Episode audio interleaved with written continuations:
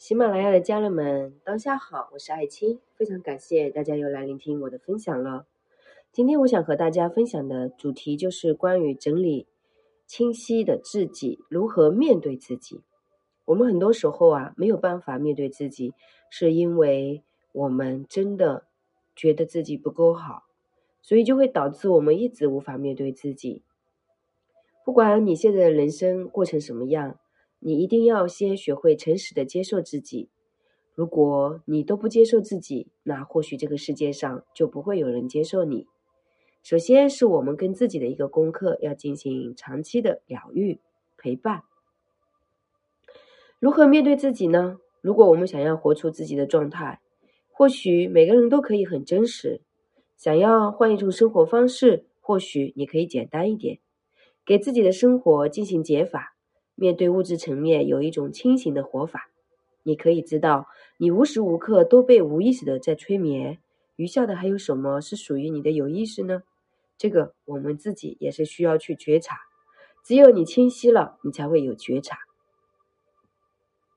生命的节奏是你可以让自己先学会自在的呼吸，放下，也许就是获得。有太多的放不下，就会有太多的痛苦。人生啊，有的时候就是真的是几多风雨几多愁。不惑的年龄，也许并不是真的不惑。不管你是四十岁还是五十岁，或许也有迷茫的时候。所以，很多时候真正的不惑和年龄无关，和你的心智成长有关。任何人的地图和你没有多大关系，你的人生地图可以由自己去创造。清晰明白是关键。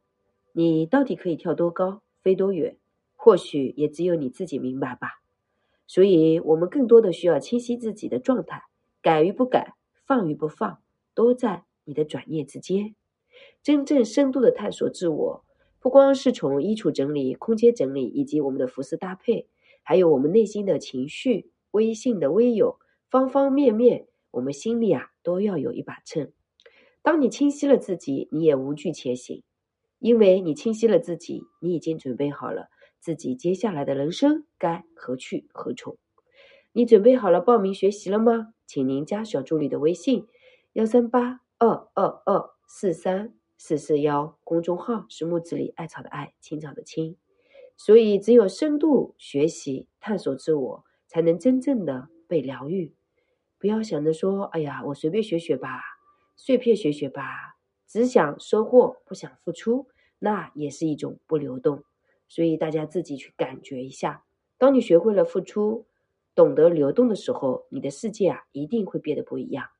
虽然表面看起来你是付出了，可是老天啊总是会用另外一种方式回馈于你。如果你只知道索取，那你只能会变得越来越贫乏，越来越匮乏。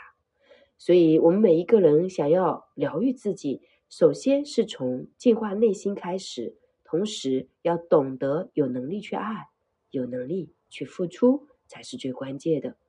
谢谢大家，不管你在哪里，我就在这里。我们下次见吧。